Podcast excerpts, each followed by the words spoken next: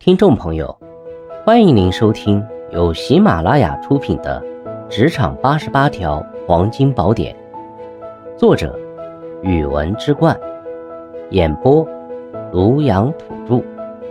欢迎订阅。第三十三条，不轻易暴露自己的弱点。在职场生存中，形象的塑造至关重要。若过于轻易地将自己的各种缺陷都暴露出来，这很容易让人对我们的能力与潜力产生怀疑，对未来的发展前景不抱期望。在与评价我们的人交流时，要学会关于缺点采取恰当的沉默，或只选择适度提及。这需要我们在交流前对自己的优缺点有清晰的认知，知道哪些可以适度提到，哪些则最好回避。如果在某些场合下不提到自己的某个明显的弱项，这也会让领导感到我们在有意隐瞒。这样也不利于建立信任感。这需要我们学会在恰当的时机，以适度的方式略过或轻描淡写的提到某个不太致命的弱点。在提到时，要表达出我们对该弱点的认知以及改进的愿望与行动，这可以使对方感到我们领会自我，并在努力进步。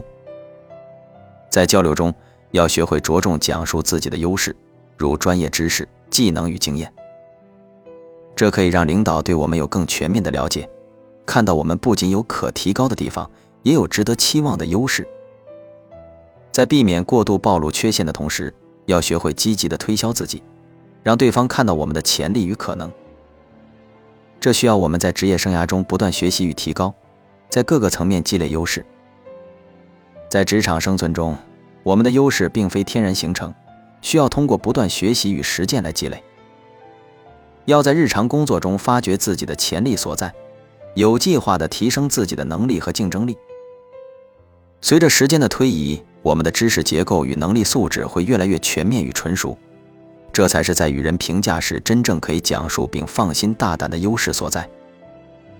要养成在工作中不断检讨自己、学习成长的习惯，这是在人生与职场中不断进步的唯一方法。